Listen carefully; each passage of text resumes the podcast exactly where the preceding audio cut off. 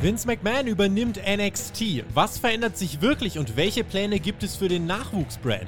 Außerdem All Out, kompaktes Roundup vor dem größten Pay-per-View der AEW-Geschichte. Über das und mehr sprechen wir jetzt in einer neuen Ausgabe von Hauptkampf.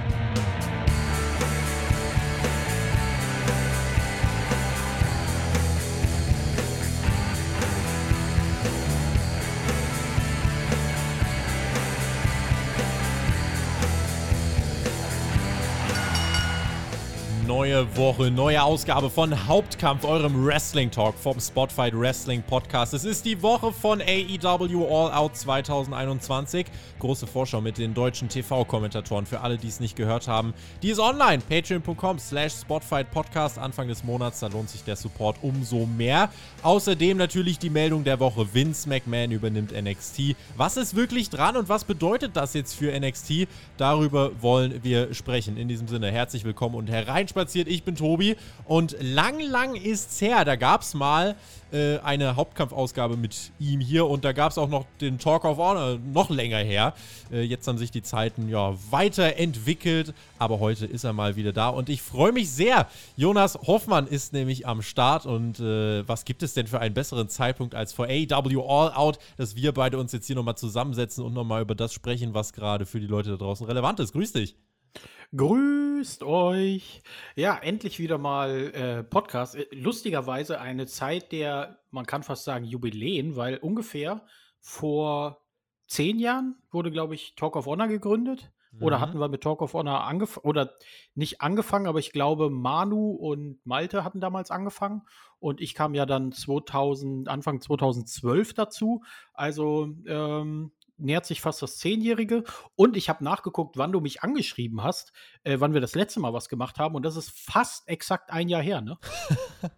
es ist verrückt. Und 100. Ausgabe von Dynamite war jetzt auch noch. Also da kann man ja ein Jubiläum nach dem nächsten feiern.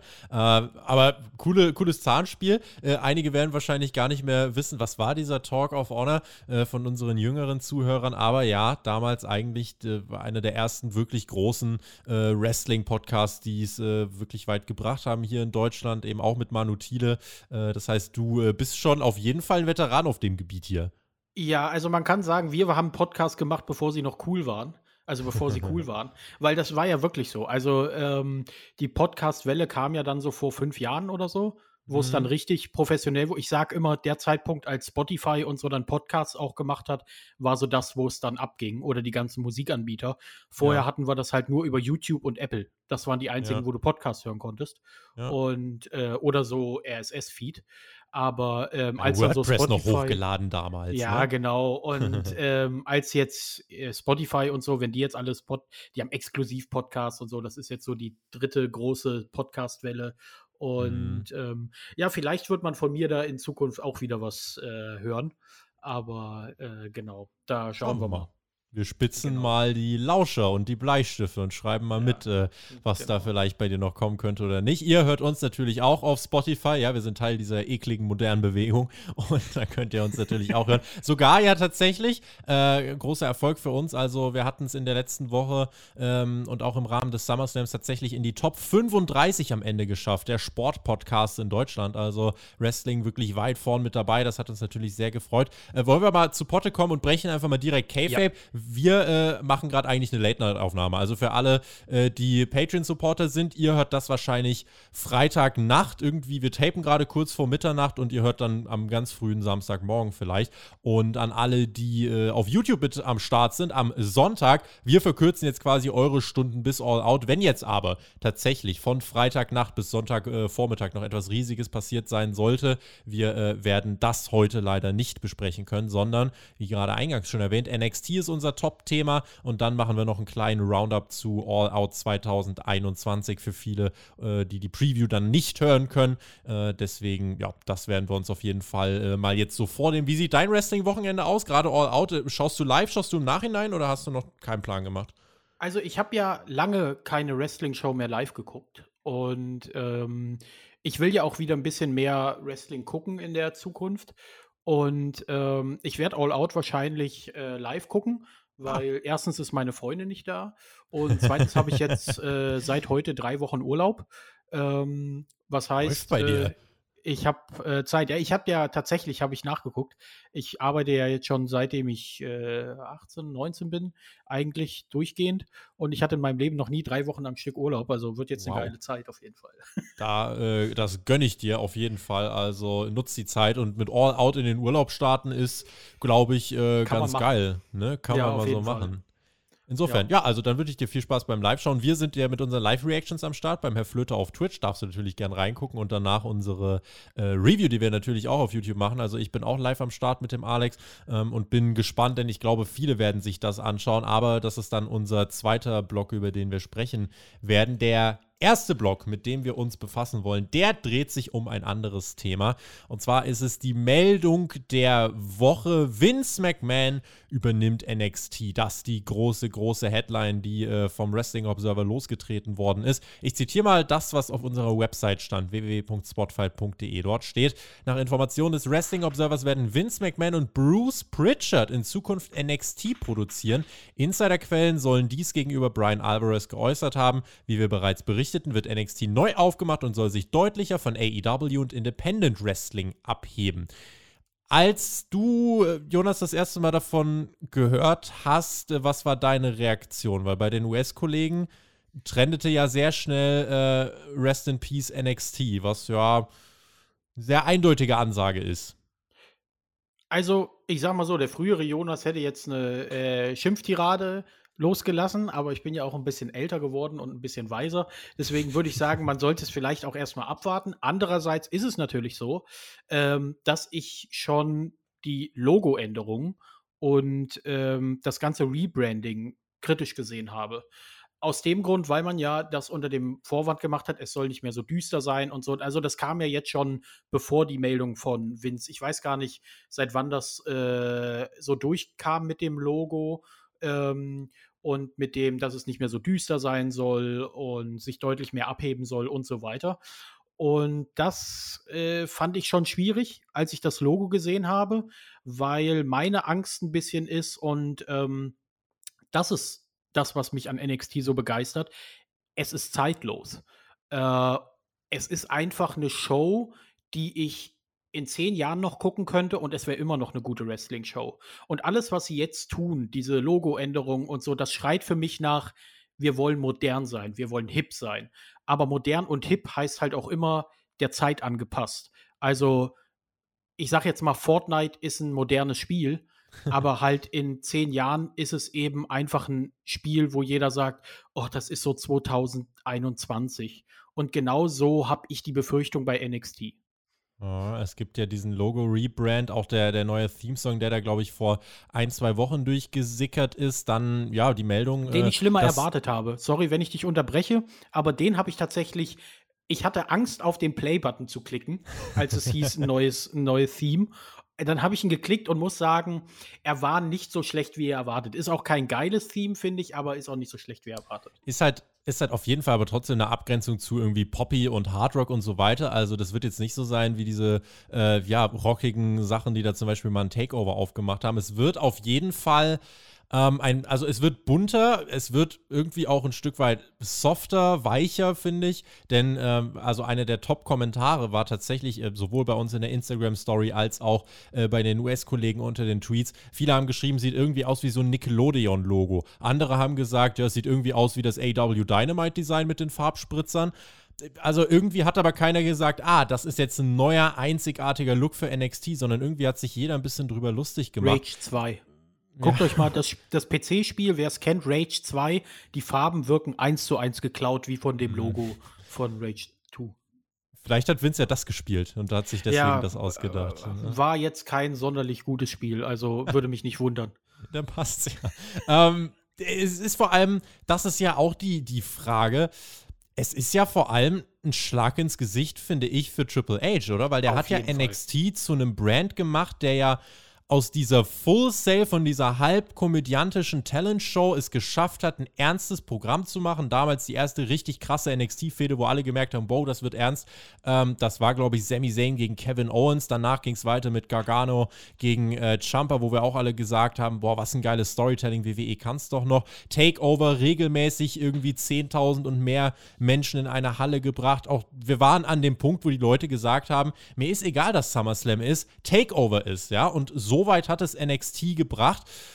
Und jetzt ähm, ist es ein anderer Weg, den man einschlagen wird, weg davon. Es geht ja schon damit los, dass zum Beispiel jetzt der SummerSlam findet ganz groß im Stadion statt. Ein Tag später Takeover im kleinen äh, Performance Center Kabuff vor 200 Leuten. Das ist schon, gerade für einen Triple H, der das wirklich aufgebaut hat, kann man sagen, ist das bitter, ne?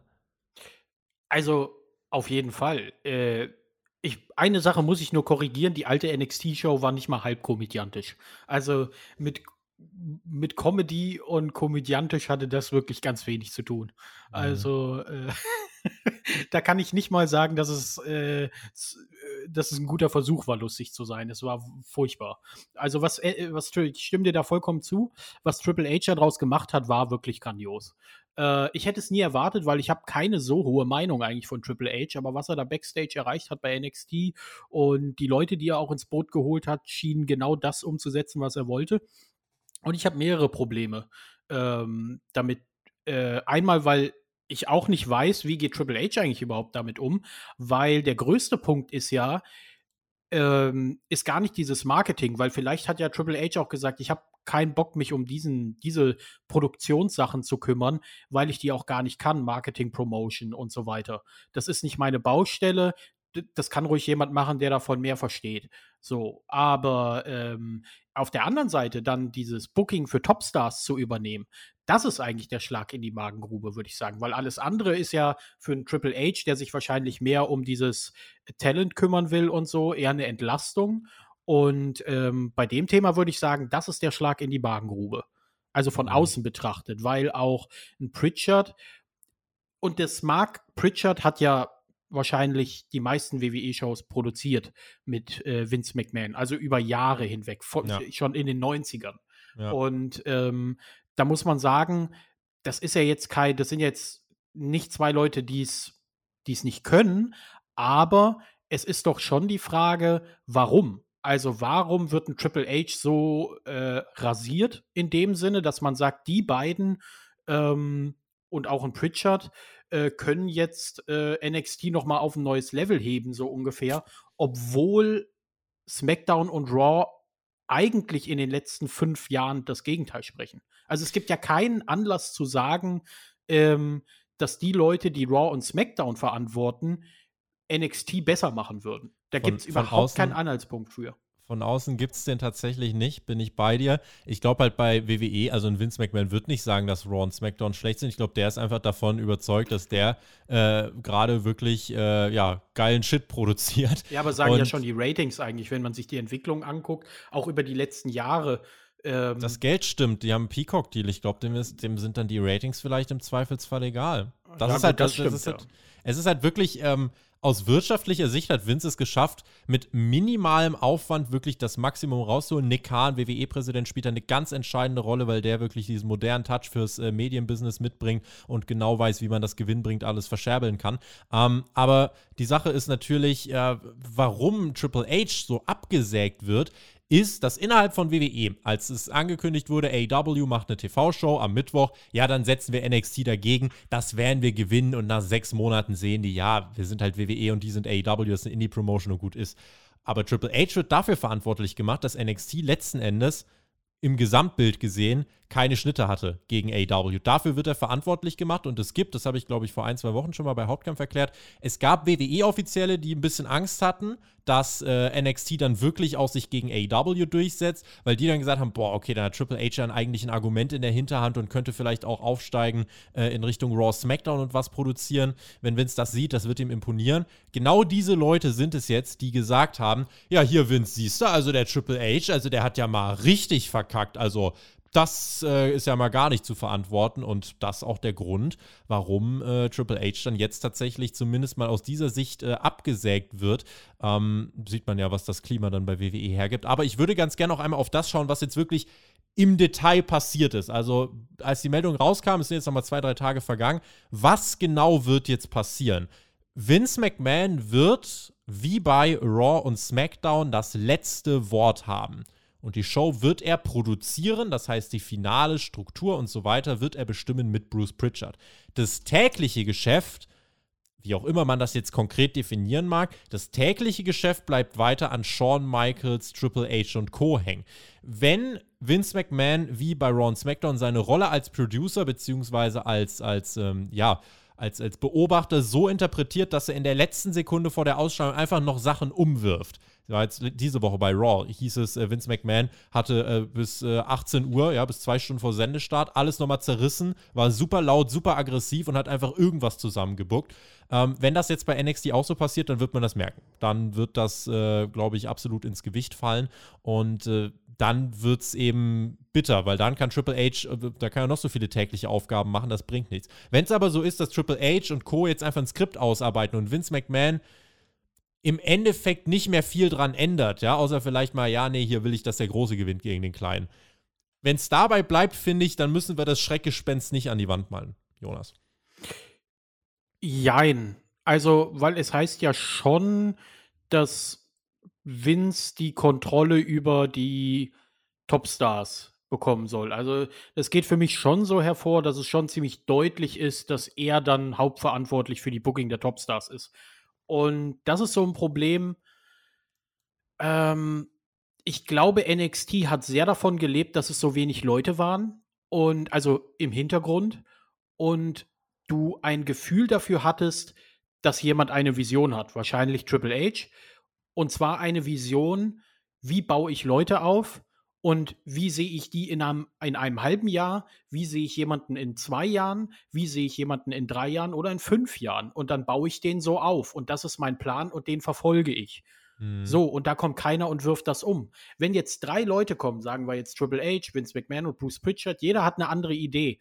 Und dann ähm, ähm, komme ich zum Beispiel auch in diese Zwickmühle, ähm, dass jemand in die, in die Topstars aufsteigt bei NXT und ab dann ist Vince McMahon verantwortlich, dann sagt doch Triple H, ja, eigentlich wollte ich ja das mit ihm machen, wenn er dann im Main Event ist, dann wollte ich ihn erstmal verlieren lassen und damit er zum Beispiel erstmal so die Fans hinter sich bekommt, irgendwann soll er mhm. dann gewinnen. Und da frage ich mich, wie soll denn das gehen, wenn das drei verschiedene Leute sind? Das ist einfach drei unterschiedliche Visionen dann in einer Show.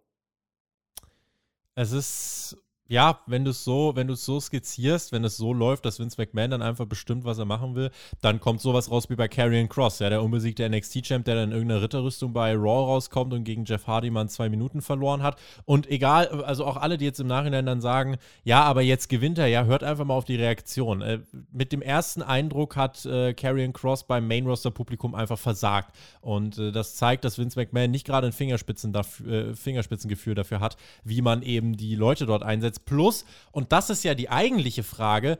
Wie funktioniert das jetzt mit der neuen Ausrichtung? Denn es sollen ja jetzt möglichst frische Leute kommen, große, muskulöse Männer, Frauen, ohne Wrestling-Erfahrung möglichst, damit man ihnen den WWE-Stil antrainieren kann. Und die Frage, die ich mir dann stelle, ist halt, was passiert denn dann jetzt mit so Leuten, mit so eingesessenen NXT-Lern wie Johnny Gargano, Roderick Strong, Kyle O'Reilly, Tommaso Ciampa, wie sie alle heißen? Was glaubst du, wie, wie sieht deren Zukunft denn aus? Ja, nicht rosig auf jeden Fall. Das, äh, die können sich schon mal, die können mal tanzen trainieren oder äh, sich schon mal so ein Kostüm suchen. Irgendwie ein Huhn mhm. oder ein Dinosaurier-Kostüm, Johnny Gargano oder so, der kann sich schon mal irgendein Kostüm suchen, in dem er dann im Ring rumlaufen kann. Ähm, ich weiß nicht, ob es so schlimm wird, aber äh, ich halte von Vince als Producer und als Promoter extrem viel. Also er ist der beste Wrestling-Promoter aller Zeiten. Aber er ist, wenn ich das sagen darf, in den letzten zehn Jahren furchtbarer Booker gewesen. Mhm. Und ich fände es nicht schlimm, wenn er die Show produzieren würde. Also, wenn wir jetzt sagen, er macht Marketing und Promotion oder so. Aber gerade für die Leute, für die er kein Händchen hat Und das hat man immer gesehen bei den Leuten, die dann ins Main Roster aufgestiegen sind. Ob das jetzt hier ähm, Kevin Steen, ich nenne noch Kevin Steen, oder Sami Zayn ähm, ist. Also Kevin Owens für die Leute, die ihn bei Ring of Honor nicht gesehen haben. Ähm, Schande über euch. Genau, äh, oder Sami Zayn. Äh, da frage ich mich, ja, Vince hatte noch nie ein Händchen für die. Das kann jetzt eigentlich nicht besser werden. Also, ich mache mir da keine großen Hoffnungen, sondern eher, dass das jetzt so eine verkappte Raw-Show werden soll. Und das ist halt die Gefahr. Und ich sehe da eigentlich auch schon mit dem Logo und damit, dass es bunt und modern werden soll, das ist eigentlich für mich schon in vollem Gange, außer im Inhalt, ähm, sondern in dem ganzen Außenrum. Aber der Inhalt wird dann ab 14. September ähm, kommen. Als Vince das letzte Mal die Aufsicht über NXT hatte, wurde übrigens sowas gemacht, wie, vielleicht erinnert ihr euch, äh, da musste Titus O'Neill zum Beispiel schwere Fässer um den Ring tragen und ist dabei gestolpert und äh, dann wurden Witze vorgelesen und äh, solche Geschichten. Also das passierte das letzte Mal, als äh, Vince McMahon die Kontrolle über NXT hatte. Was glaubst du, ähm, Geht das jetzt, also in welche Richtung geht das? Wird das jetzt in Richtung dieser Nachwuchs-Challenge-Show von den Rookies gehen? Oder geht es vielleicht auch mehr trotzdem in Richtung Florida Championship Wrestling, was, was ja wirklich so eine Art kleiner Indie, kleines Indie-Format von WWE damals war, mit Ambrose, auch mit, äh, mit Cesaro und so weiter, mit, mit Seth Rollins als Tyler Black und so in, in welche Richtung glaubst du, wird Vince McMahon das jetzt denken? Weil äh, er hat ja theoretisch dann jetzt die Möglichkeit, mit dem Rebranding einen komplett neuen Ansatz zu fahren. Ähm, und hat da ja, also da kann man viel richtig machen, man kann halt aber auch viel falsch machen. Also ich denke, es wird auf keinen Fall in diese Richtung gehen, ähm, in diese alte NXT-Richtung, in diese Game Show-Richtung, weil mhm. der Zug ist auch abgefahren. Ich glaube, das erkennt selbst Vince, dass das zu dumm war. Ähm, was ich allerdings glaube, ein gutes Beispiel, äh, wie hieß er denn damals? Oh mal, auch schon fast wieder zehn Jahre her. Ähm, der mit Sag der es. Party. Ähm, äh, Adam Rose, meinst du? Adam Rose. Und genau in diese Richtung, glaube ich, wird das gehen. Ach Gott. Dass mehr Wrestler so werden. Es wird schon noch normale Matches und so geben. Aber allein das Logo, Adam Rose passt doch da perfekt so drauf und perfekt in die Vorstellung von Vince, was Entertainment ist. Und ähm, ich glaube einfach, dass für Vince Kevin Dunn, ähm, der äh, Head Producer von WWE, äh, mhm. eigentlich einer der, wenn man den Berichten glauben darf, der äh, Antichrist des Wrestlings, wie, ähm, äh, äh, wie Jim Cornette auch sagt. Und äh, Bruce Pritchard und so, die haben ja diese Shows, äh, diese bunten Shows alle produziert und ich kann mir vorstellen, dass sie wieder in diese Richtung gehen. Also äh, ich will das nicht, wenn du das so skizzierst. Das will ich tatsächlich nicht. Ich glaube, ich sag mal so, ich glaube, Vince Mac wird äh, gefallen an solchen Leuten vielleicht auch finden wie Rich Holland oder so, halt an diesen großen Kraftpaketen. Das Ding ist aber auch, wenn du es da halt bei Vince einmal verkackt hast, dann hast du es halt auch verkackt. Also guckt euch ja. Keith Lee im Main Roster an, der ja auch, wir wissen, was er bei NXT war, eines dieser Beispiele, wo du wirklich sagen musst, Main Roster und dann war es auch wirklich vorbei. Ähm, so, so hart das klingt, aber das ist wirklich so ein Beispiel, wo es nicht geklappt hat. Riddle, der lässt sich, glaube ich, einfach nicht zerbucken, weil Riddle aus allem irgendwas machen kann, gefühlt. Der connectet auch mit jedem. Aber es ist gerade für die Zukunftsperspektive, wenn es auch darum geht, Wrestler auf dem Markt zum Marktführer zu holen ich glaube, das wird schon eine Sache, die demnächst noch relevant werden könnte. Wir haben jetzt ja. Adam Cole, der sehr wahrscheinlich gehen wird. Ähm, dann ja, aktuell gut. wissen wir, es gibt äh, harte Verhandlungen von Pete Dunn, der mit WWE in den Gesprächen ist. WWE will ihn unbedingt halten. Pete Dunn hat ein erstes äh, Angebot zur Vertragsverlängerung abgelehnt.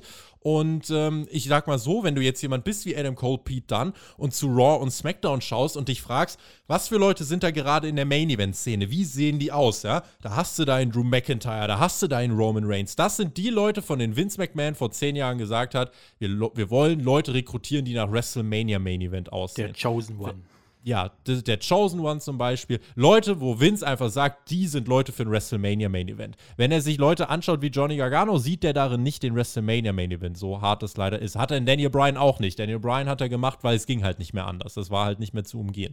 Aber das ist halt so der Punkt. Und äh, das bringt halt mit sich, wenn NXT vor allem in die Richtung geht, bringt das mit sich, dass äh, insgesamt wird es monostilistischer, das ist das eine. Und das andere ist, ich als Indie-Catcher auf dem Markt, der aussieht wie ein Johnny Gargano, ja. Also nehmen wir jetzt zum Beispiel an Daniel Garcia, der gerade bei AEW eine richtig gute Zeit hat. Den, der, der war ja auch bei äh, WWE, der war ja auch bei 205 Live, haben wir gesagt, ja, sieht da nichts aus, ist kein, ist keiner, der für uns noch entscheidend wird. Genauso wie WWE-Präsident Nick Khan, der sagt, wir wollen nur noch Leute verpflichten, von denen wir ausgehen, dass sie für uns die Nadel ausschlagen lassen können, ja. Und Vince McMahon sagt dann eben immer, das sollen Leute sein, die so aussehen wie WrestleMania Main Eventer. Mit dieser Philosophie langfristig gerade auch neue Leute ranholen, die eben nicht so aussehen, ja, wie ein Roman Reigns, wie ein, wie ein Drew McIntyre wird dann, glaube ich, äh, auch schwierig. Und gerade jetzt die Verhandlung mit Pete Dunn, da könnte das ein entscheidender Faktor werden, wie NXT sich neu ausrichtet, finde ich. Gut, äh, ich denke mal, wenn das so weitergeht, dann wollen sie ja die ganzen Leute auch nicht mehr. Ja, also, äh, ja, ist halt tatsächlich, äh, muss man sich mal überlegen. Man, man will jemanden wie Pete Dunn nicht, aber jetzt im Moment kämpft ja WWE um ihn. Also auch bei Adam Cole hat WWE ja gekämpft. Also da weiß man, man ja halt nicht auch abgeben. nicht, ob Vince da die treibende Kraft ist, ne? Oder ob es nicht jemand anders ist, der. Es gab bei Adam Cole gab es dieses Meeting bei SmackDown mit Vince, ja, im Rahmen der, der Ausgabe. Den will Vince schon halten. Aber das Ding ja. ist, das kann halt auch so ein Ding sein, wie Vince findet gerade ein, ja, findet Gefallen an einem Spielzeug. Die Wahrscheinlichkeit, dass er das in kurzer Zeit wieder fallen lässt und ihm langweilig wird, die ist halt sehr groß. Die ist er wollte auch gegeben. Dolph Ziggler halten und ähm, was er mit ihm gemacht hat, war fast eine Vergewaltigung. Also booking-technisch hat er ihn mhm, eigentlich ja. vergewaltigt, muss man fast sagen. Ja. Ähm, also ist auch schon wieder fast zehn Jahre her, aber ich komme nur mit Stories von vor zehn Jahren. Ja, Ju Jubiläum ähm, haben wir ja vorhin gelernt. Ja, das stimmt. Ja, und ähm, was ich auch noch sagen wollte, das ist eigentlich, auf das lässt es sich, glaube ich, ganz gut runterbrechen. Auch mit diesen großen, es wird diese großen Wrestler geben und dann wird es die kleinen geben fürs Entertainment. Und Entertainment wird wieder groß geschrieben. Und das Problem bei der WWE, bei der WWE ist, generell NXT oder auch Main Roster, habe ich immer das Gefühl, wenn sie wirklich Wrestling machen wollen, dann können sie das auch. Also, mhm. du hast dann immer wieder so Momente, wo du denkst, na also, es geht doch. Aber das sind so, so wie so Lichtblitze. Und das Problem ist, wenn WWE versucht, Entertainment zu machen, können sie das nicht.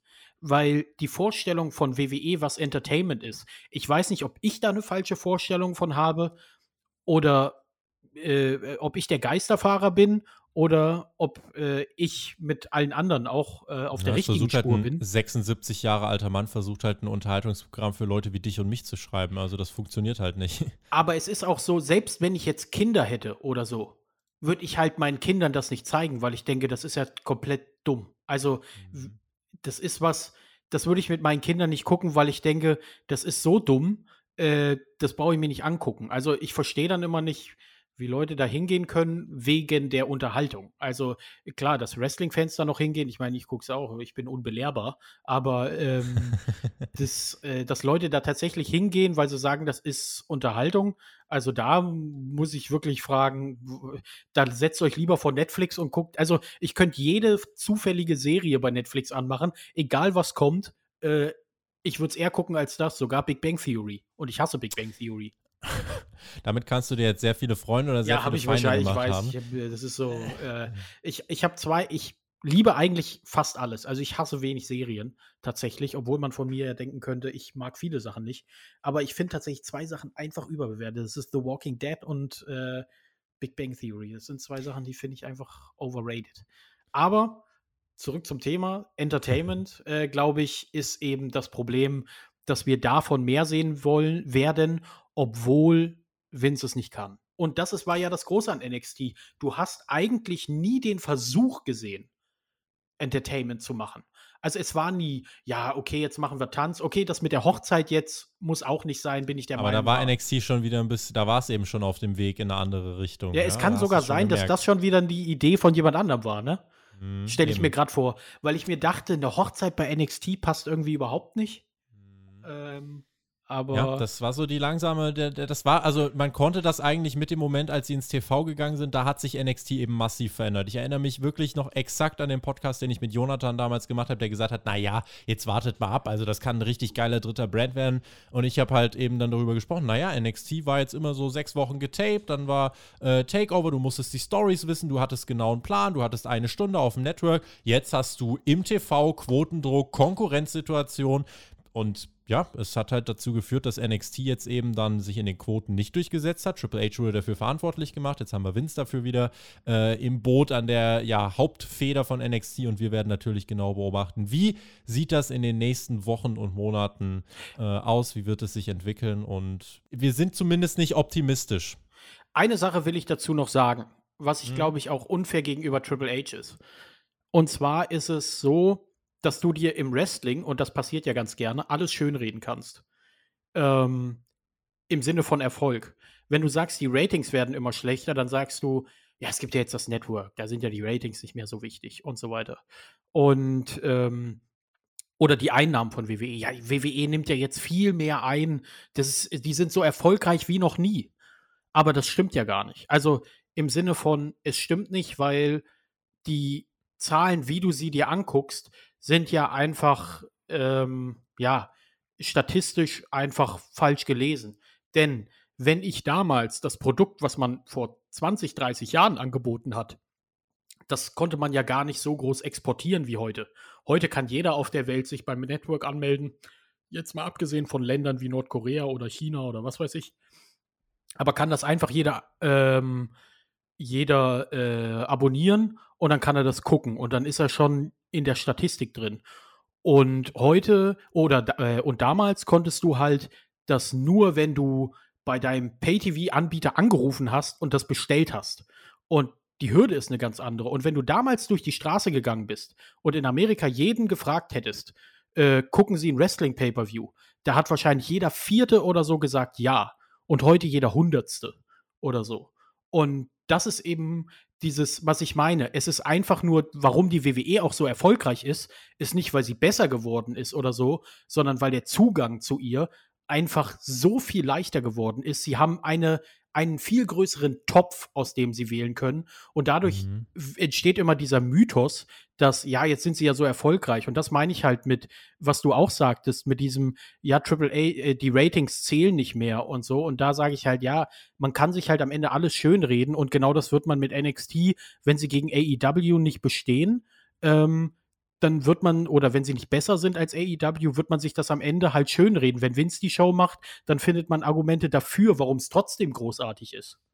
Ja, die unmittelbare Konkurrenzsituation gibt es ja jetzt nicht mehr. Nee, genau, aber NXT ich meine. Eh, ja, ja, genau. Aber deswegen, trotzdem aber wird man es immer vergleichen. Also bin ich der Meinung, das wird ja weitergehen, dieser Vergleich bin ich gespannt, ob dem so sein wird oder nicht. Was man nicht abstreiten kann, ist, dass WWE finanziell so erfolgreich ist wie noch nie zuvor. Also diese Company ist so profitabel, wie sie noch nie war. Nein, nein, äh, das, das spreche ich auch nicht ab. Aber die Gründe genau. sind halt nicht, weil sie so gut ist, äh, äh ist halt das, nicht die Qualität. Das äh, ist richtig. Also man hat sich in eine Position gebracht, in der die Qualität schlicht egal ist, tatsächlich. Genau. In der es einfach nur darum geht, Content zu produzieren, weil äh, der ist der, der sich verkauft, nicht weil, die Qualität. Du hast halt einfach, es ist das Gesetz der Masse. Und das ist ja im Wirtschaftsbereich einfach auch ein äh, valides Mittel, Umsatz zu generieren. Wenn ja. ich einfach ger mit geringen Kosten Mist produziere und es 50 Millionen anbiete, ist das besser, als würde ich mit hohen Kosten etwas 10.000 Leuten anbieten. Ja, klar, dann produziere ich halt Mist, bieb's 50 Millionen an und von denen kaufen es dann halt 10.000. Aber ich werfe halt was gegen die Wand und irgendwas bleibt kleben. Und das ist am Ende, so sieht am Ende dann auch das NXT-Logo aus. Schauen wir mal. Stark. Schauen wir mal, was kleben bleibt bei ja. dem, was wir am Sonntag sehen. Bei AEW All Out 2021. Dort wird man auch einiges äh, gegen die Wand werfen und äh, das wird auch äh, ein Highlight-Mix, glaube ich. Und wir haben selbst rauswerfen, äh, all out, man wird alles, äh, alles raushauen, auf jeden Fall. Ähm, wir haben viele Highlights auf der Card, wie ich finde. Wir haben eine ausführliche äh, Vorschau gemacht auf Patreon mit Günther Zapf, mit Mike Ritter und da gab es einige Diskussionen und äh, ich habe mir gedacht, wir hören jetzt einfach mal in einen kleinen Ausschnitt aus dieser Preview rein und zwar ging es hier um das Thema Chris Jericho gegen MJF. Wir hatten insgesamt ein paar coole Diskussionen, coole Insights und äh, was wir übrigens zu dieser Paarung gesagt haben zwischen MJF und Chris Jericho, äh, als ja, die beiden AW-Kommentatoren sich sicher waren, Chris Jericho wird verlieren und ich gemeint habe, hm, ist noch nicht vorbei, wir hören mal rein. Chris Jericho, äh, Vertrag läuft noch und alles Mögliche. Äh, der Mann hat jetzt gerade erst ein Buch rausgebracht, ja, seine, seine 30 Jahre im ja, Business. Ja, aber da sind ja auch alle Matches drin. Da brauchen wir ja, ja keinen zweiten kann, Band mehr. Ja, kommt, kommt dann jetzt noch ein kleines äh, DLC, ein kleines Zusatzkapitel dann mit dem MJF-Match dazu. Ja, ein Match noch dabei, genau.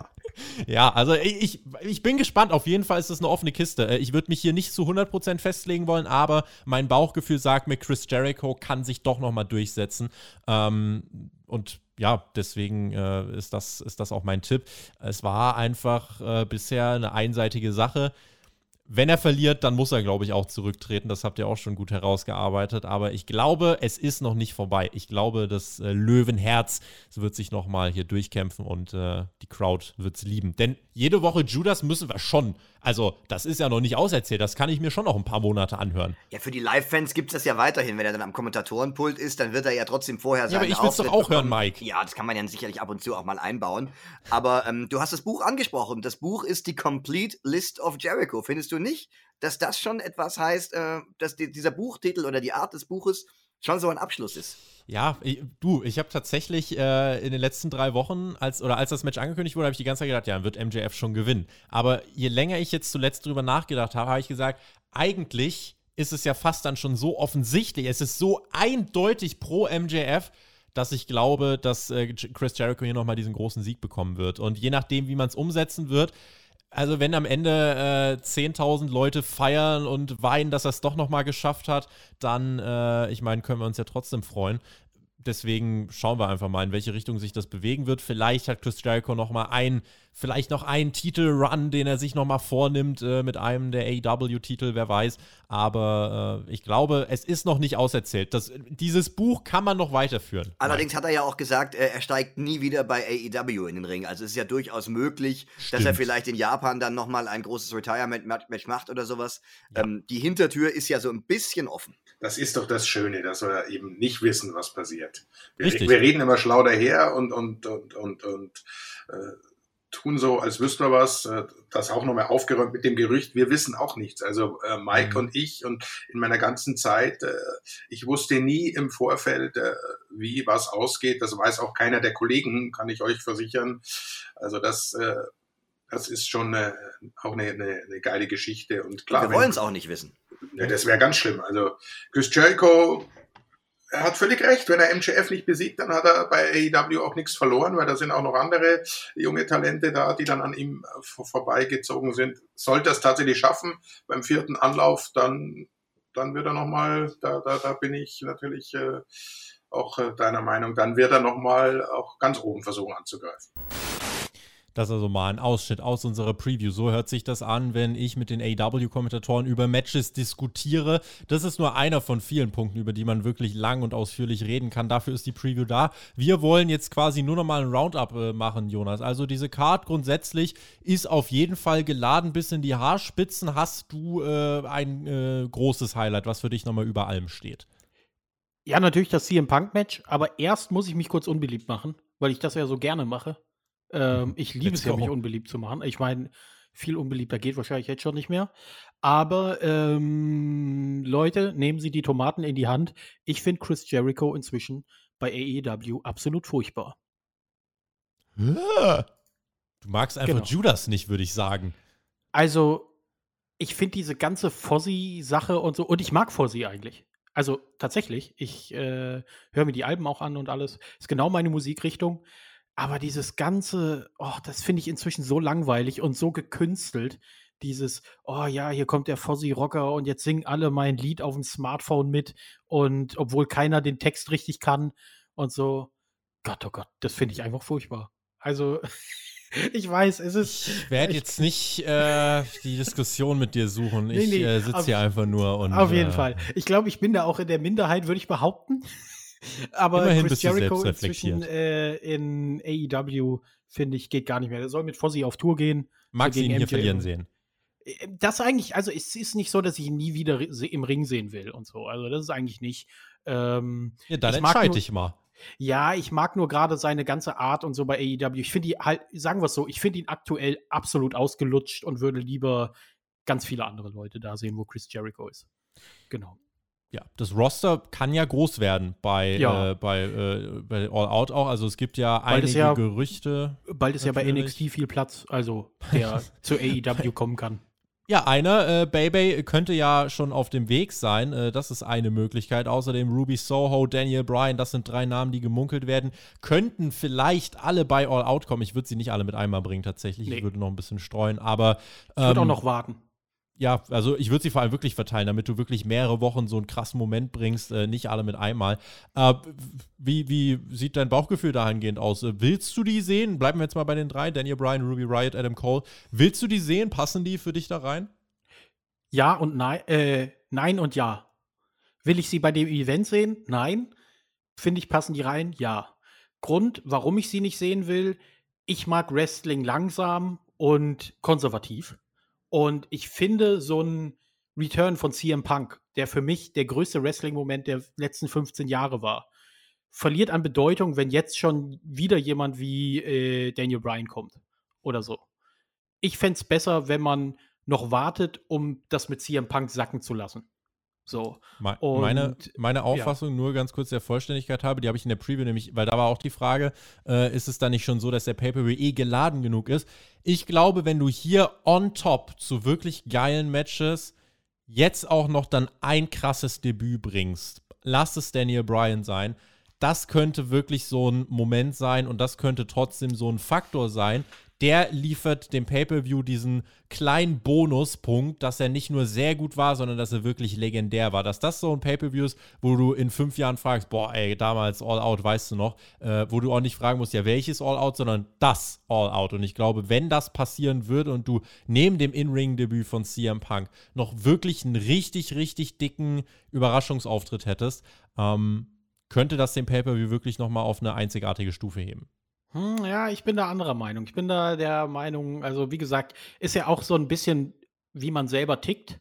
So, äh, was für eine Art. Ist ja auch immer so eine Geschmackssache. So, was mag ja. ich eigentlich für eine Art von Wrestling? Und ich bin halt eher der, der sagt, alles schön langsam aufbauen und erstmal sacken lassen. Und jetzt gucken wir uns erstmal das Debüt von CM Punk an und so weiter. Also, da bin ich eher ein Freund von. Und wie gesagt, so beim nächsten Pay-Per-View oder so gerne. Jetzt würde ich gerne erstmal noch das mit CM Punk verarbeiten und ähm, wenn ich jetzt schon wieder so, oh, der ist schon der Neue, da weiß ich gar nicht, wohin mit meinen Emotionen.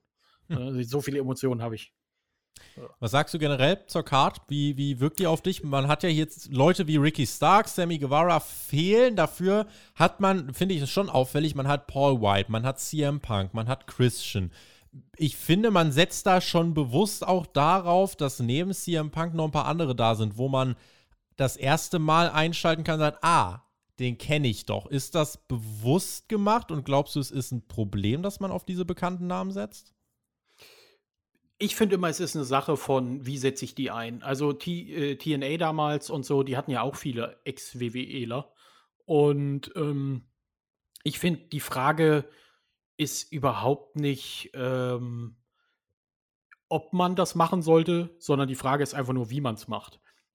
Und wenn man die clever einsetzt, und ähm, auch eigene Talente mit auf der Karte hat und eine gesunde Mischung hat. Ist ja wie bei einer Fußballmannschaft. Ne? Also ich kann nicht nur mit U21-Jährigen spielen und sagen, ja, die werden irgendwann alle Weltstars und dann habe ich so eine Weltelf. Ja, so funktioniert das nicht. Junge werden nur gut an der Seite von Erfahrenen. So. Und ähm, du brauchst, glaube ich, auf so einer Karte auch Leute, die Erfahrung haben da drin vor, keine Ahnung, 100.000 Leuten zu performen. Mhm. Ne? Und das ist halt so ein Problem dann von vielen Indie-Shows und so, dass viele Wrestler auch Sachen machen, die einfach an den Haaren herbeigezogen sind und so und ein bisschen verrückt sind und so. Und du brauchst dann vielleicht auch Leute, die die so ein bisschen auf den Boden der Tatsachen holen und sagen, ey Junge, komm mal runter, hier, so funktioniert das normalerweise nicht und so. Und deswegen finde ich es gar nicht schlecht, dass Leute wie Christian Cage dabei sind, Chris Jericho, jetzt mal ohne, äh, trotz dem, was ich gesagt habe, einfach vom Prinzip her, und äh, Paul White, dass solche Leute dabei sind, um auch die Jungen so ein bisschen an die Hand zu nehmen und zu schulen. Mhm. Auch im Lockerroom wichtig. Da ist natürlich auch der Name CM Punk spannend, weil das war ja jemand, der in Richtung ja. Lockerroom-Leader unterwegs war. Gerade 2011 bis 2013 war der wirklich oben mit dabei, auch als WWE-Champion und so. Ähm, in jedem Fall äh, ist es eine, ein Pay-Per-View, bei dem man jetzt wirklich auch mal die Frage stellen kann, ist das der wichtigste und größte Pay-Per-View, den AW bisher veranstaltet hat? Denn man kann eigentlich schon, also mittlerweile AW hat sich eigentlich am Mittwoch und jetzt ist man gerade sogar dabei am Freitag im Kabel-TV als, und das muss man sich auch mal vor Augen führen, für alle, die mein Wrestling ist tot, AW ist ziemlich sicher in den nächsten Wochen und Monaten sehr oft auf Platz 1 im Kabel-TV-Ranking bei den jungen Zuschauern. Äh, 18 bis 49, das ist das Kabel-TV-Ranking. Dort ist AW mittwochs und freitags auf einem sehr guten Weg, dauerhaft zumindest mal in den Top 3 zu sein. Auch Raw und SmackDown sind ja immer sehr weit oben mit dabei. Ähm, und jetzt sind eben nochmal mehr Leute dabei bei AW, unter anderem auch durch CM Punk. Viele werden sich zum ersten Mal ein AW Pay-Per-View anschauen. Ähm, wie richtungsweisend wird dieses Event? Er ist sehr wichtig, er ist sehr groß. Der wichtigste ist er nicht, würde ich sagen. Der wichtigste war der erste. Ähm, einfach, weil damals beim ersten Pay-Per-View, so wie ich mich dran erinnere, war so dieses, können die das überhaupt? Weil man so ein bisschen belächelt hat ähm, damals wurde AEW so ein bisschen belächelt und es war so ein bisschen, wenn das jetzt nicht gut wird, dann war alles für den Arsch. Also, ähm, deswegen glaube ich, der erst war meiner Ansicht nach der erste Pay-Per-View von AEW der wichtigste. Nichtsdestotrotz ist dieser Pay-Per-View sehr wichtig und ähm, wird sicherlich einigen, die wieder eingeschaltet haben, äh, so ein bisschen wegweisend sein dafür, ob man dranbleibt oder nicht. Mhm. Ich hoffe, dass es kein Effektfeuerwerk wird. Also, das mag ich halt auch nicht. Wie gesagt, ich mag es traditionell und konservativ. Ähm, da mache ich mir ähm, keine Gedanken tatsächlich. Genau, also es sollte jetzt nicht so Effekthascherei werden, dass man sagt, oh ja, schaltet wieder ein, hier ist ein Cliffhanger, hier ist ein Cliffhanger, DQ, DQ, DQ und ähm, schaut äh, rein, wie es weitergeht. Aber dafür steht ja AEW auch nicht. Also ich glaube, da muss man sich keine Sorgen machen. Der Pay-Per-View wird da sein, um tatsächlich einfach zu showcasen, dass man genau. in der genau. Breite sensationelle Qualitäten im Ring hat. Ja. Genau, und ich denke auch, dass sie das ähm, sensationell machen werden. Ich finde die Card auch einfach sehr gut dafür geeignet. Sie ist sehr ausgewogen und so. Ähm, und ich muss sagen, ich kann mir vorstellen, dass am Ende auch viele Leute rausgehen werden und sagen, Mensch, da gucke ich dann noch mal nächste Woche rein. Mhm. Und dafür soll es ja eigentlich da sein, denn es ist ja eigentlich so, wir dürfen ja nicht vergessen, es geht ja vor allem darum, Leute zu binden, die man entweder lange verloren hat, weil sie jetzt, das ist ja dieser große, ich sag mal, die Volkswanderung der Wrestling-Fans zu UFC, dass man mhm. wieder Leute ran, ranbekommt, die sagen, Mensch, sowas habe ich lange nicht mehr gesehen und bis mit ein bisschen Nostalgie und so, die sagen, so habe ich mir Wrestling vorgestellt, wie ich es früher gesehen habe, das gucke ich mir mal an. Und ähm, dann noch das äh, man vielleicht auch jüngere Leute bindet, die mit Wrestling vorher gar nicht so viel am Hut hatten. Und das ist ja dieses Problem, was man heute so ein bisschen in der WWE hat, dieses junge Leute binden, weil es ist ja dieses äh, sechs Jahre oder so ist halt zu jung, um Wrestling zu gucken eigentlich. Und wenn du ja. in dem Alter bist, um Wrestling zu gucken, und das sag ich übrigens, der mit sieben angefangen hat, ähm, aber, und wenn du in dem Alter bist, Wrestling zu gucken, findest du das albern, was die da machen. So, also wenn ich zwölf bin und würde mir überlegen, ich würde mir Adam Rose angucken, da wirst du ja in der Schule gemobbt, wenn du das erzählst. Also, kritisch, äh, kritisch. Ja. Und ähm, da ist AEW, glaube ich, ganz gut, weil es für alle Altersgruppen eigentlich irgendwas bietet. Und das bewundere ich auch ein bisschen. Also ich bewundere das, dass sie wirklich sagen, hey, hier haben wir ein Gesamtpaket, was du in jeder Altersgruppe schauen kannst. Du kannst es gut finden, du musst es nicht gut finden. Natürlich, wenn du mit Wrestling nichts am Hut hast. aber jeder kann sich irgendwas rausnehmen und wir machen uns hier nicht lustig über Wrestling oder Entertainment oder sonst irgendwas, sondern wir liefern einfach eine Show ab und am Ende kannst du entscheiden, ob du es gut fandest oder nicht. Und das ist zumindest mal erfrischend gegen das, was die letzten 15 Jahre war. Es ist äh, also die größte Stärke, die ich hier tatsächlich sehe, ähm, und das ja, ist jetzt so mein, mein Abschlussplädoyer zu diesem All-Out-Roundup. Ähm, das Geile ist halt bei AEW, dass du eigentlich wirklich, wie du es gesagt hast, äh, eine super Mischung hast. Es ist super ausgewogen. Du hast Matches, die werden sehr emotional werden. Du hast äh, zum Beispiel äh, Chris Jericho, MJF, das wird im Ring eine komplett andere Nummer als Young Bucks gegen Lucha Brothers im Stahlkäfig. Dann hast du CM Punk gegen Darby Allen, was einfach von einem Big-Time-Fight-Feeling lebt. Dann hast du äh, natürlich auch sowas wie die Casino Battle Royale der Frauen, die glaube ich, einige Kritiker äh, verstummen lassen können, wenn sie es gut machen. Das wird schwierig.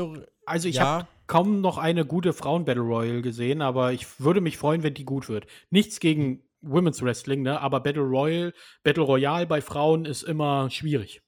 Hm, ja, auch bei den Männern. Also das ist äh, nee, da, da hast du recht. Auf jeden Fall. Also, Nur weil Frauen dafür weniger gemacht sind, weil sie halt oft so groß sind wie das Ringseil und dadurch sehen viele Moves einfach schlecht aus. Also Frauen haben einfach einen Nachteil, so einen Battle Royal gut aussehen zu lassen. Ähm, also das hat nichts mit, äh, ich will jetzt nicht sagen, dass sie technisch nicht dazu in der Lage sind, sondern einfach durch die Figur sieht es oft sehr viel schwieriger aus als bei den Männern. So sind wir mal gespannt. Also das wird auf jeden Fall auch ein komplett anderes Match werden. Du hast dann natürlich äh, dann so, so ein Hard-Fight, äh, so ein Hard-Hitting-Fight mit Moxley gegen äh, Satoshi Kojima. Also einfach ganz viele, ganz verschiedene Ansätze und ich glaube, das wird einfach diese, für diese Card äh, wichtig, das wird diese Card beleben und äh, deswegen ja, bin ich gespannt. Also wenn ihr es noch nicht getan habt, Preview hören und dann gibt es natürlich unsere Live-Review hier auf YouTube direkt nach dem Event. Wir sind beim Herr Flöter auf Twitch auch live ebenso. Den Link dazu findet ihr hier in der Beschreibung und da werden wir uns die Nacht um die Ohren schlagen. So, eigentlich hatten wir hier noch so einen ganz Mini-Blog, Brock Lesnar, kurzes News-Update. Darf ich kurz äh, noch einen Gag machen? Natürlich Haben wir noch Zeit noch für einen Gag, Gag? Hat eigentlich schon mal jemand den Gag gemacht, dass der Main Event ein Cage-Match ist? Wow. Muss man erstmal, muss man, muss man kurz nachdenken, aber so, ja. ja. Ja, also Cage, äh, das, äh, man kann sich ja generell bei AW, okay. ne? Weißt du, wie viele Cages da gibt? Also da gibt es ja nicht Stimmt. nur, äh, da gibt es ja den, den, den, den äh, Christian Cage, Brian Cage, dann gibt es das Cage-Match ja. hier beim Pay-Per-View. Also auf ganz vielen Ebenen äh, hast du die Leute jetzt ein Triple Cage-Match machen, ja. Kannst ein Triple Cage Match machen. Cage on a Pole. Ähm, wir hatten hier noch so einen kleinen Lesnar-Block, ja. Ich kann einmal ja. die Meldung vorlesen, äh, die wir hier äh, hatten auf www.spotfight.de, aber das wollen wir jetzt gar nicht groß machen. Und zwar haben wir dort äh, geschrieben im Laufe der Woche: Unzufriedenheit bei Fox führte zu Lesnar-Comeback. Berichten von Dave Meltzer zufolge war das WWE-Comeback von Brock Lesnar eine Folge des CM Punk-Debüts bei AEW und der daraus resultierenden Unzufriedenheit des Senders Fox. So sei der Sender unzufrieden damit gewesen, dass die WWE sich nicht um Punk bemüht habe, nachdem dessen Verhandlungen mit AEW bekannt wurden. Dies habe WWE dazu bewegt, Lesnar in ein finanziell lukratives Angebot zu verwickeln, was diesen von einer Rückkehr zum Marktführer überzeugt habe. Wie sowohl Melzer als auch das Portal Fightful berichteten, ist Lesnar, äh, Lesnars neuer Vertrag bis 2023 gültig. Innerhalb dieser Laufzeit soll der ehemalige WWE-Champion acht Matches für WWE bestreiten. Also in anderthalb Jahren acht Matches. Könnt ihr überlegen, äh, ist das viel, ist das wenig? Und ähm, ja, das ist jetzt gerade einmal so der Status quo. Ähm, in erster Linie haben wir das nochmal aufgegriffen und in erster Linie wurde es, glaube ich, auch von den Leuten nochmal gewotet, denn äh, nach dem SummerSlam-Auftritt von Lesnar gab es kein Follow-up so wirklich. Ne? Also es wird jetzt gesponnen in den Shows ja. natürlich um Paul Heyman, also da wird die Story selbstverständlich aufgegriffen, aber ohne dass Lesnar erstmal ähm, physisch präsent ist. Ja, noch einmal kurz zu der Meldung.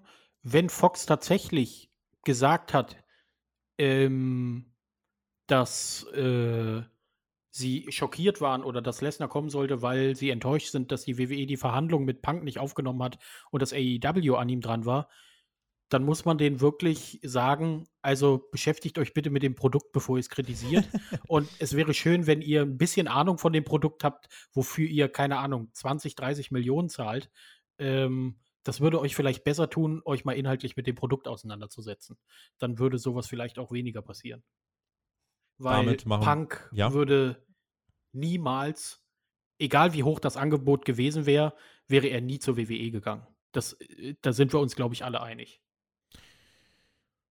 100% gibt es nicht. Nee, aber, aber es ist ziemlich sicher. Also ja. äh, es ist ziemlich sicher, dass er das niemals, also zumindest hätte er das, also ich kann es mir einfach nicht vorstellen. Es ist äh, wirklich, wirklich sehr, sehr, sehr unwahrscheinlich. Damit kommen wir zu ja. den Fragen, die wir von euch natürlich jetzt noch beantworten wollen in den letzten Minuten dieser Aufzeichnung. Äh, keine Frage, aber dafür ein Gruß von äh, Jonas Hofmann gibt es an Jonas Hofmann, an seinen Namensvetter hier auf Patreon. Ihr, ihr kennt euch Wer oder sagt, was dass es ein Namensvetter da? ist? Ja, das hat er geschrieben. Gruß an vielleicht, meinen fast ja, Namensvetter. Ja, aber vielleicht ähm, bin ich's ja. Was Vielleicht bist du es ja. Bist du Patreon-Supporter? Ja, wär mal, wär mal. Nee, das war jetzt, äh, war jetzt eigentlich ein Gag, aber äh, ich, also ich bin es tatsächlich nicht, aber es wäre tatsächlich Meta gewesen, muss man sagen. Es wäre Meta gewesen, hätte ich dir die äh, Pointe nicht kaputt gemacht. Jerome hat uns geschrieben, NXT soll künftig, soweit ich weiß, keine Anlaufstelle mehr für Indie-Darlings wie Adam Cole werden, sondern wieder FCW und mehr unbekannte Wrestler, Quereinsteiger und so weiter. Ähm, glaubt ihr, dass die Indie-Darlings sich nun zwischen AW, Impact und Co. entscheiden müssen oder vermutet ihr, dass die künftig einfach direkt ins Main-Roster gehen, wie zum Beispiel ein AJ Styles? AJ Styles war kein Indie-Darling, bin ich der Meinung.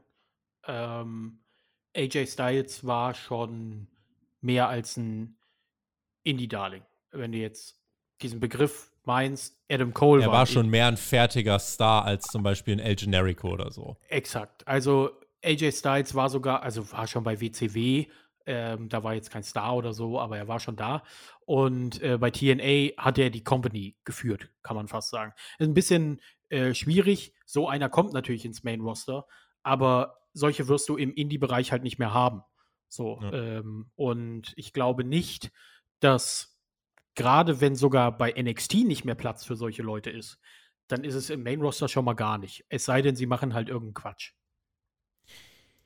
schließe ich mich an. Deswegen äh, kann ich da nichts weiter zu ergänzen. Auch Julian hat uns gefragt, äh, glaubt ihr, dass nun Wrestler wie Gargano, Champa und Co. einen Call-Up bekommen oder dass ihre Verträge bei NXT auslaufen? Ich glaube, vor diese Wahl wird man jetzt demnächst dort gestellt. Äh, wenn du aber generell einfach ein gewisses Format hast, du hast das ja vorhin schon ganz gut ausgeführt, entweder du wirst Comedy-Guy oder du wirst eben, ja, du wirst ein, ein äh, Zerstörer, für was man sich da entscheidet. Ähm, das liegt an Vince und an seiner Tagesform.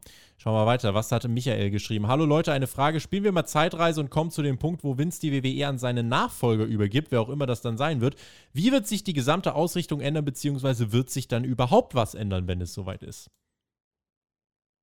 Boah, das ist eine schwere Frage. Das kommt ganz drauf an, wer sie übernimmt. Ähm, ne? Kann Hunter, man tatsächlich nicht ganz ausklammern. Ähm, Shane. Ähm, Disney. Disney. Oh. Shane wird es nicht, so viel kann ich dir schon mal sagen. Ja, das stimmt. Das weiß ich selber, auch wenn ich es gerne mag. ich, ich, darf, darf ich das kurz sagen? Ich liebe Shane McMahon. Ähm, Wie kann man denn Chris Jericho aktuell bei AW hassen, aber Shane McMahon jetzt feiern? Ich, ich finde Shane McMahon einfach mega sympathisch und geil. Also, es ist einfach der mega gechillteste, coolste Dude, den es auf dem Planeten gibt, so von außen betrachtet. Ich widerspreche, und, aber. Ja, Keep going. Aber auf jeden Fall wird es sicherlich ähm, interessant, wer die Company übernimmt und ob sie sich dann ändert. Die WWE wird sich ändern, weil sie sich leider immer ändert. Und das war ja ihr Problem in den letzten Jahren. Gefühlt war sie immer am Puls der Zeit, was eigentlich ich ziemlich furchtbar finde. Also gut, man muss dazu sagen, sie war am Puls der Zeit immer fünf Jahre nachdem irgendwas in war. Ähm, irgendwann wurde Twitter eingeblendet, sozusagen, da gab es schon Instagram gefühlt hm. zumindest bei der WWE ist es immer so. Und wenn dann jemand auf den Trichter kommt, dass das die jungen, hippen Leute so machen. Vince Mc kennt jemand, ihr kennt doch bestimmt alle das Meme, wo ähm, der Typ mit dem Skateboard kommt und dann, what's up, Kids? Ja. Und der 60-Jährige, das ist ungefähr äh, Vince McMahon mit der WWE und den Trends. Diese und Propellermütze gefühlt noch. Ja, genau. Kopf. Und das äh, wird auch so äh, weitergehen. Und ich kann mir nicht vorstellen, dass sich das durch einen Personalwechsel ändert, weil es halt auch börsennotiert ist und die werden das machen, was am meisten Geld bringt. Und das ist halt wirklich diesem einfachen Geld folgen. Da es steht nicht Qualität an erster Stelle, sondern easy money. Content, Content, Content und am Ende gucken, was kleben bleibt. Ich glaube, erstmal wird es gar nicht so unbedingt einen Personalwechsel geben, der in Frage kommt, denn äh, Vince McMahon wird das so lange machen, wie er lebt. Und dieser Mann wird gefühlt nie sterben. Ja, er hat ein Herz, was äh, pumpen wird, das wird pumpen bis in alle Ewigkeit. Und äh, insofern, wenn irgendwann dann mal was andeutet, ich glaube, es ist eher wirklich ein Verkauf realistisch, als dass Vince es aus das eigener Hand abgibt an Triple H oder so. Ähm, und dann ist halt einfach die Frage, übernimmt jemand wie Disney dann einfach alle wie Bruce Pritchard und wie sie alle heißen, Kevin Dunn und lässt sie machen? Oder wird man da wirklich versuchen, eine komplett eigene Note eben reinzubringen? Aber, und das ist eben die Sache, Michael schreibt ja in seiner Frage, egal wer es übernimmt, wie läuft es denn?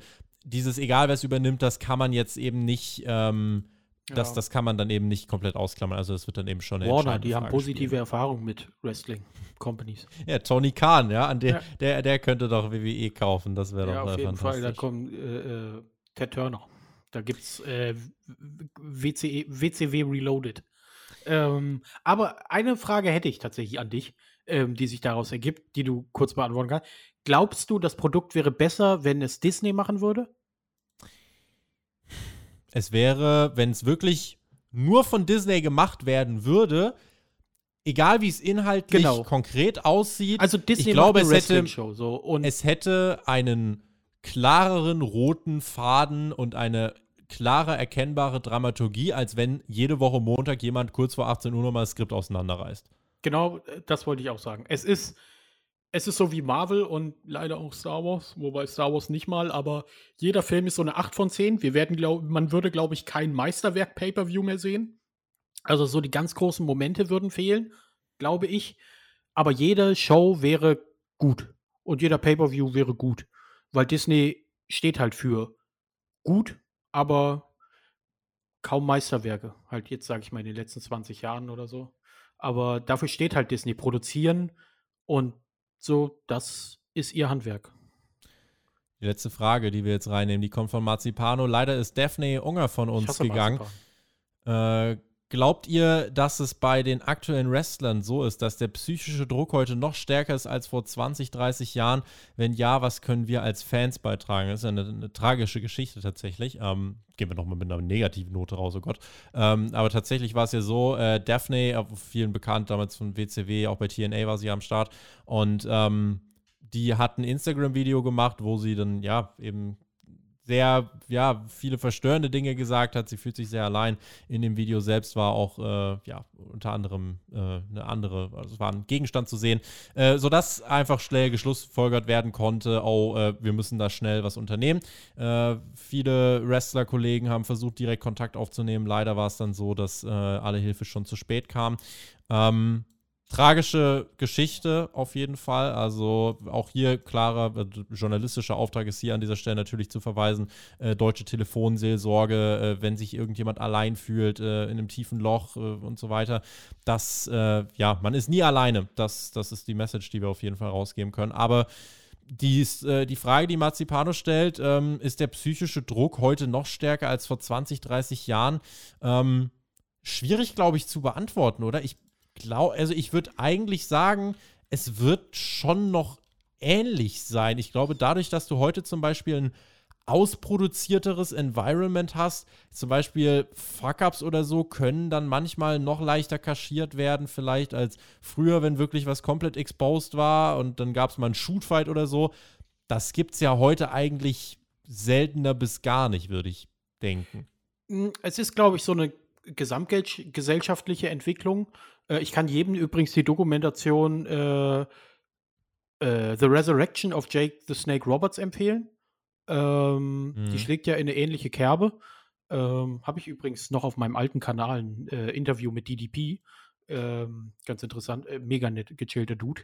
Ähm, und auf jeden Fall äh, glaube ich, dass es ein bisschen so ist, der Druck ist vielleicht der gleiche, aber heutzutage gibt es mehr Möglichkeiten, den zu behandeln oder sich Hilfe zu suchen, weil vor 30 Jahren oder so, glaube ich, wurdest du in einem Lockerroom oder sonst irgendwas eher ausgelacht, wenn du sagst, dass du psychische Probleme hast oder so. Und das war ja gesamtgesellschaftlich so. Also, wenn du vor 30 Jahren zum Therapeuten gegangen bist, dann haben dich die Leute für verrückt gehalten. Heute würde jeder gerne zum Therapeuten gehen, nur gibt es nicht genug Plätze.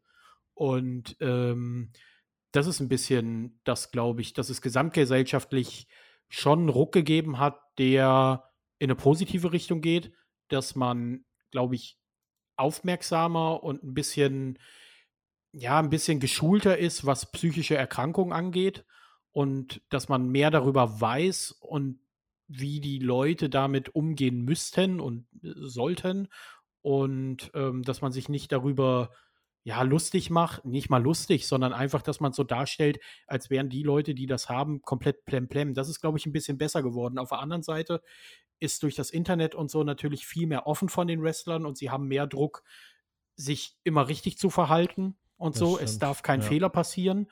Das und stimmt. damals sind die halt auch mal in einer Bar, haben die eine Kneipenschlägerei gemacht und das stand dann in der lokalen Zeitung, aber das war dann keine große Geschichte. Wenn das heute passieren würde, da würde jemand aber aus der Company fliegen und nie wieder einen Job bekommen. So, und das ist so ein bisschen äh, der Druck, glaube ich, den sie heute haben. Und ähm, ja, wie gesagt, auf der einen Seite ist die Aufmerksamkeit auf große Persönlichkeiten größer, auf der anderen Seite wird Leuten, also das gleicht sich so ein bisschen aus. Auf der anderen Seite haben wir auch mehr Verständnis für Leute, die an solchen Krankheiten leiden und an, unter so einem Druck leiden. Und ich glaube auch, also ich kann es natürlich nicht sagen, aber wenn man sich auch die, die würden sich ja auch mit psychischen Erkrankungen und so beschäftigen. Ich glaube, so eine WWE wird schon eine viel bessere medizinische Abteilung haben. Und ich weiß, ja, da gibt es auch noch Probleme. Da gab es ja auch einen Skandal vor ein, zwei Jahren ähm, aber die werden schon eine deutlich bessere medizinische Abteilung haben als vor 30 Jahren. Wenn man sich das anguckt, das war eine Katastrophe, wie die, nicht jetzt WWE im Speziellen, sondern die Wrestling Companies. Wenn man sich das anguckt, wie die da teilweise zum Ring mit Schmerzmittel vollgepumpt kamen, das wäre heute undenkbar, glaube ich, zum größten Teil.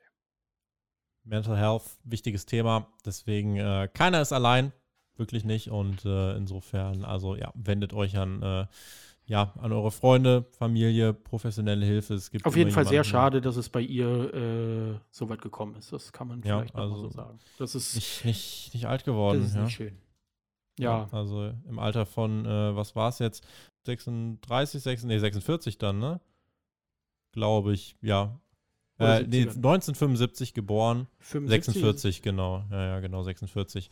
46 Passt. 45, ähm, ja. ja. insofern äh, wirklich, ja, traurige Geschichte, aber ähm, das ja, soll uns natürlich jetzt trotzdem nicht äh, zu sehr betrüben. Wir machen den Deckel äh, mit diesem äh, ernsten Thema trotzdem auf diese Ausgabe von Hauptkampf drauf. Bedanke mich natürlich bei dir, Jonas, fürs Dabeisein und äh, wir oh, ja, blicken jetzt. Hat mir wirklich Spaß gemacht wir blicken jetzt äh, wieder voller Vorfreude auf AEW All Out, was dann stattfinden wird für alle, die es auf YouTube jetzt hier hören. Heute Nacht ist es soweit, für alle, die es auf Patreon hören. Äh, es ist äh, jetzt sicher bald mal demnächst soweit.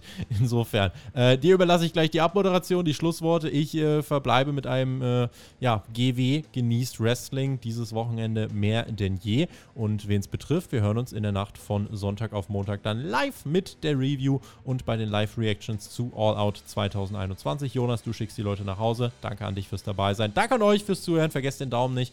Und in diesem Sinne bin ich raus. Macht's gut. Auf Wiedersehen. Tschüss. Ja, äh, ich schicke euch nach Hause. Esst viel Gemüse und äh, viel Spinat und habt viel Spaß mit Wrestling und folgt diesem Podcast, diesem fantastischen.